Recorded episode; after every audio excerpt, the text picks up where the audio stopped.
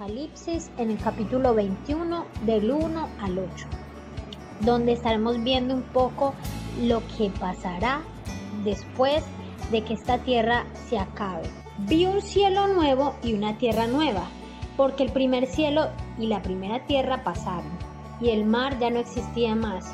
Y yo, Juan, vi la santa ciudad, la nueva Jerusalén, descender del cielo de Dios, dispuesta como una esposa ataviada para su marido. Y oí una gran voz del cielo que decía, He aquí el tabernáculo de, de Dios con los hombres, y Él morará con ellos, y ellos serán su pueblo, y Dios mismo estará con ellos como su Dios. Enjugará Dios toda lágrima de los ojos de ellos, y ya no habrá muerte, ni habrá más llanto, ni clamor, ni dolor, porque las primeras cosas pasaron. Y él que estaba sentado en el trono dijo, He aquí yo hago nuevas todas las cosas. Y me dijo, escribe porque estas palabras son fieles y verdaderas. Y me dijo, hecho está, yo soy el alfa y el omega, el principio y el fin. Al que tuviere sed, yo le daré gratuitamente de la fuente del agua de vida. El que venciere heredará todas las cosas y yo seré su Dios y él será mi hijo. Algunas religiones han tratado de dar una explicación de lo que es la muerte, pero lo cierto es que un conocimiento errado de ella no nos puede ayudar a prepararnos para la eternidad.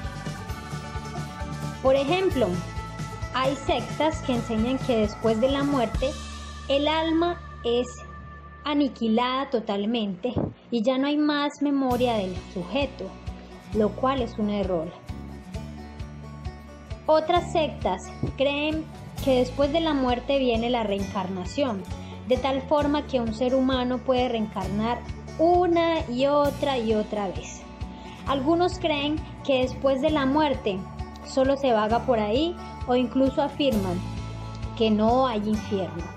Sin embargo, la Biblia, la palabra de Dios, nos enseña que la muerte da paso a la eternidad y nuestra alma pasa ya sea al infierno o al cielo.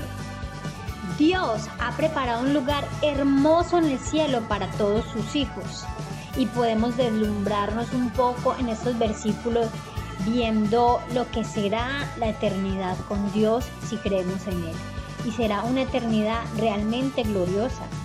Nuestra eternidad será un lugar donde todas las cosas serán hechas nuevas. La misma maldad del hombre hace que este mundo, que era ideal para vivir, se vaya deteriorando hasta que definitivamente será destruido. Este mundo pasará. Nuestra eternidad será un lugar de constante comunión con Dios. Así es, será un lugar donde estaremos en contacto con el Señor.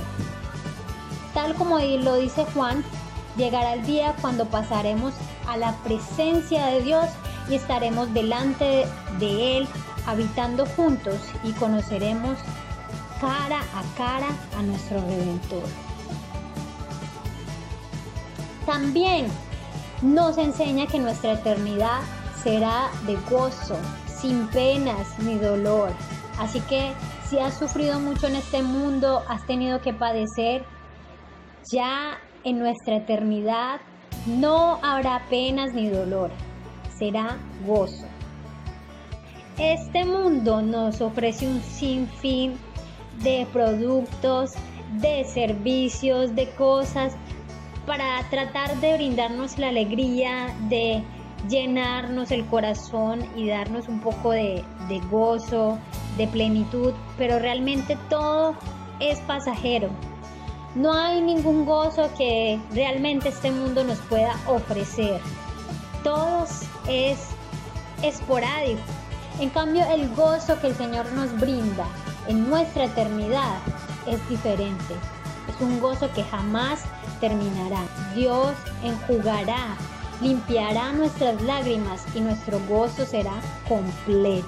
Bueno, también nuestra eternidad será un lugar donde no padecemos no padeceremos la necesidad.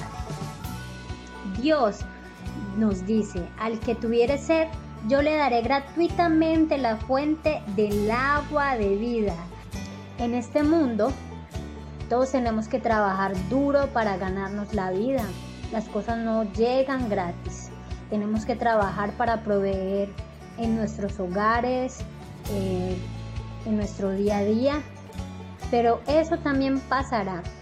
Un día estaremos delante del Señor y seremos saciados y gratis, gratis. Delante del Señor tendremos vida eterna, agua de vida, o sea, estaremos totalmente saciados, no nos hará falta nada y todo será completamente gratis. Nuestra eternidad será el momento donde recibiremos nuestras recompensas. Así es, hemos trabajado, hemos dado todo para Él y a veces no vemos fruto o no sabemos ni siquiera por qué eh, no vemos los resultados, creemos nosotros, pero Dios nos dice que en nuestra eternidad será el momento donde recibiremos nuestra recompensa. El que venciere heredará todas las cosas y yo seré su Dios y él será mi hijo. Finalmente la eternidad será un lugar donde seremos recompensados por todas nuestras obras. La Biblia nos enseña que Dios recompensará la obra de cada uno según lo que haya hecho. Por ello encontramos que se nos dice que heredaremos corona de justicia, corona incorruptible, la corona de gozo, la corona incorruptible de gloria, la corona de la vida. Son muchas veces las que podemos encontrar esto en la Biblia, en el Apocalipsis, en Corintios, Tesalonicenses, la corona que vamos a recibir como recompensa. Podemos hoy aprender que Dios nos promete una eternidad de gloria, pero para heredarla es necesario que renunciemos a nuestros pecados y seamos salvos por medio de la fe en Jesucristo, porque de lo contrario solo nos espera tristemente la condenación eterna. Y hemos hoy quitado algunos mitos acerca de lo que viene después de la muerte. Así que podemos estar gozosos de lo que se viene, nuevo cielo y nueva tierra para nosotros. Bueno, quiero invitarte, si este mensaje ha llegado a tu vida y a tu corazón, a que me acompañes en esta oración. Dios, te alabamos, te exaltamos, te damos mil gracias por todas estas promesas y por esta palabra hermosa que nos regala, Señor. Gracias porque abres los ojos cada día. Abres nuestros ojos y nuestra mente para verte de otra manera diferente, para ver la vida diferente y poder amarte y buscarte más, Señor. Pedimos, Dios, que nos apasiones para ser tu novia, esa novia que te espera con ansias, ataviada, vestida, arreglada, que no quiere fallarte, Dios. Quita nuestro pecado y nuestra maldad, todo lo que hay en nuestro pensamiento y en nuestro corazón porque queremos estar contigo para la eternidad y gozar de todos los privilegios que tú nos has prometido hoy, Señor. Gracias por esta palabra, Dios. En el nombre de Jesús.